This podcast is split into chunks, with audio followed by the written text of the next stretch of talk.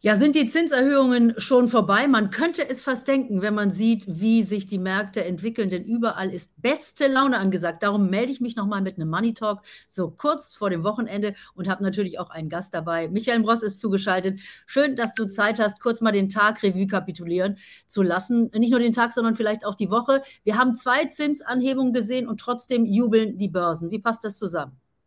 Naja, der Börsianer blickt halt nach vorne, mindestens sechs Monate, vielleicht auch ein Jahr. Und fest steht eben, dass die Zinsen irgendwann wieder fallen müssen.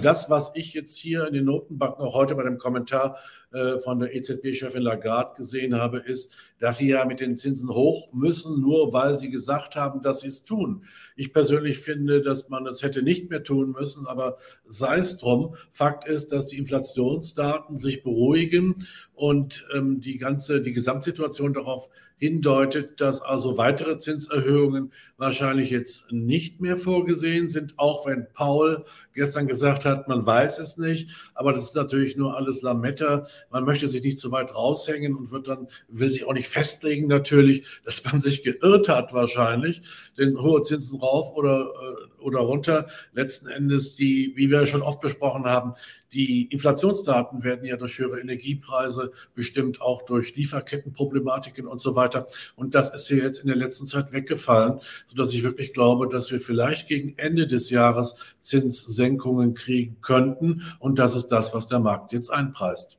Wenn wir uns das beides mal angucken, also einmal Europa und einmal Amerika, da haben wir ja auch äh, die Wirtschaftsdaten zum zweiten Quartal gesehen. In Amerika wächst die Wirtschaft tatsächlich stärker als erwartet. Das heißt also, all diese Zinsschritte, die wir jetzt in Amerika gesehen haben, die haben es immer noch nicht geschafft, so muss man es ja betrachten, die Wirtschaft wirklich abzukühlen. Also das bedeutet ja, das, was wir auch gehört haben, das war mal jetzt eine kurze Zinspause und es geht doch noch weiter rauf mit den Zinsen. Also ähm, diese Vorfreude der Anleger, die ist vielleicht verfrüht.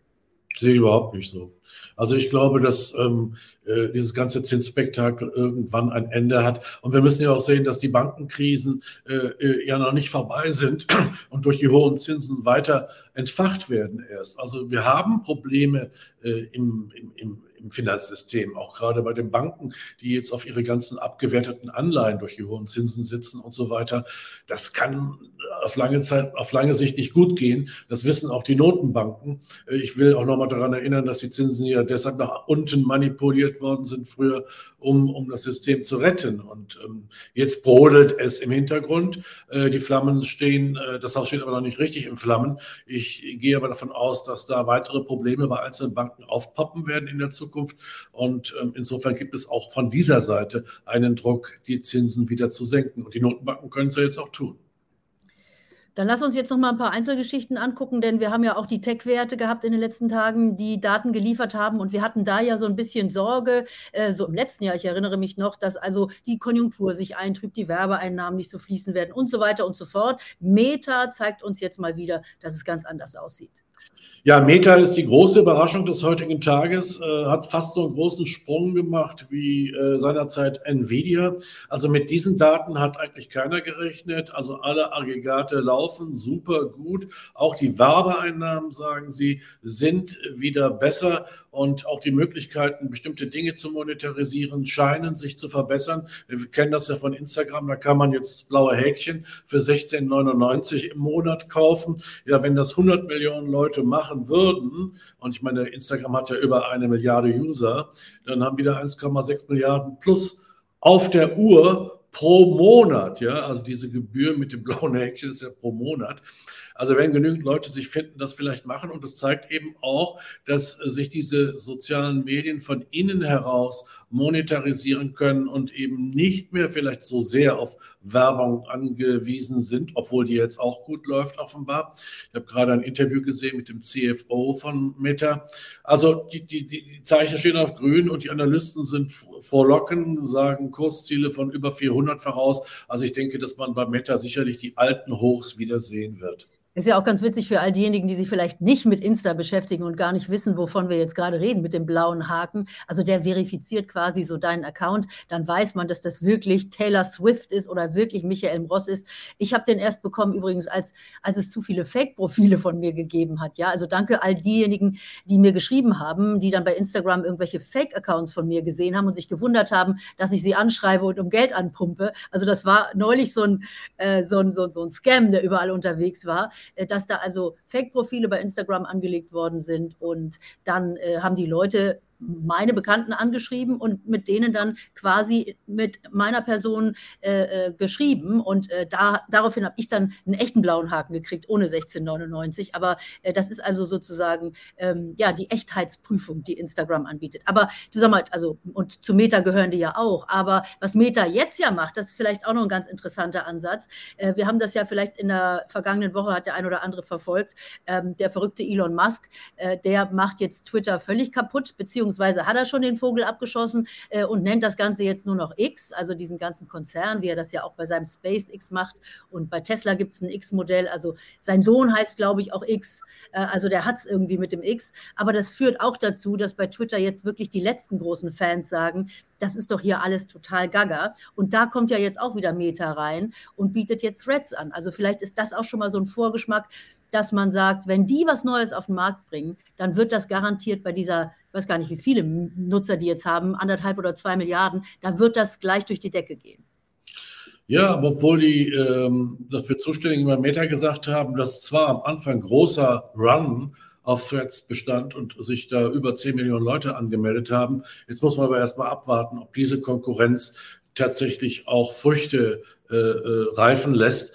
Ich sehe das ein bisschen skeptisch, ob Facebook oder Meta jetzt da in diesen Twitter-Markt äh, rumräubern muss und soll. Aber gut, wir werden sehen. Ist auf jeden Fall ein Ding, das man machen kann. Und insgesamt sehen ja die anderen großen Aggregate, Facebook und Instagram und dann auch natürlich das Metaverse, wo sie ja voll draufsetzen, eigentlich recht positiv aus für die Zukunft. Wobei beim Metaverse verbrennt er ja im Moment Geld, aber das ist vielleicht im Nachhinein werden wir sagen, das war visionär, der war einfach schon dort, als noch keiner von uns da war.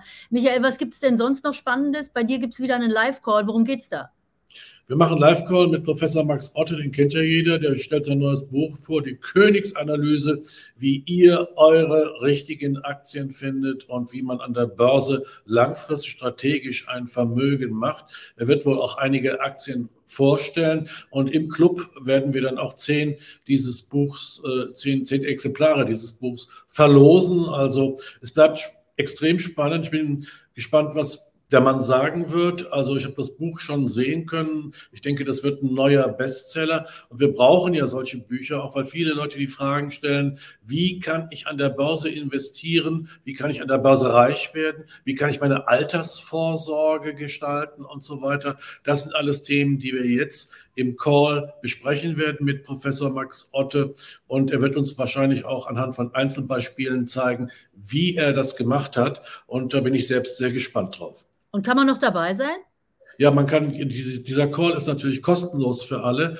Wir haben es ja dann auch hier unten verlinkt. Samstag ab 14.30 Uhr seid ein bisschen früher dabei. Die Plätze sind begrenzt und äh, ist kostenlos. Ihr könnt Fragen stellen, ihr könnt äh, eure Meinung dazu äußern. Das ist einmalig in Deutschland, dass es ein solches Format gibt. Allerdings wird äh, der Call aufgezeichnet und ist dann im MM News Club verfügbar. Ja, und also, ich verlinke das Verlinke das Ganze hier drunter und ich habe noch was für euch, auch kostenlos, ist nämlich mein Buch. Wenn ihr das hier bestellen wollt, dann könnt ihr dieses Video vielleicht kurz mal anhalten und dann mit eurem Handy hier diesen, diesen Code scannen und dann könnt ihr mein Buch der Börsen-EQ runterladen. Da geht es um Börsenpsychologie und das muss man natürlich auch drauf haben, um die Börse zu schlagen quasi. Denn ähm, meistens haben wir es mit uns selber zu tun und wir müssen uns selber bekämpfen mit unserer Angst und mit unserer Gier. Das sind die beiden großen Pole, mit denen wir es eben auch an der Börse zu tun haben. Ja, und ich weiß, der ein oder andere wird sich jetzt beschweren, dass heute so ein schlechter Ton ist. Ich habe tatsächlich ein Kabel für mein Mikro vergessen. Ich bin nämlich in Köln und ich bin auf dem Weg zum Speaker-Dinner von der Greater-Konferenz. Da bin ich jetzt sehr gespannt. Wir haben nämlich hier in Köln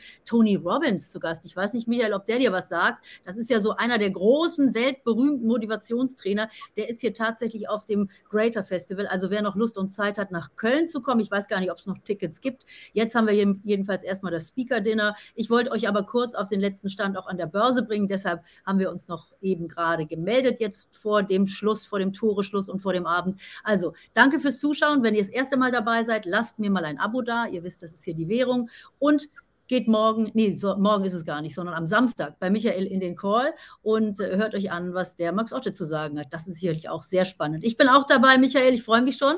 Erstmal danke für heute. Bye, bye. Bye, bye.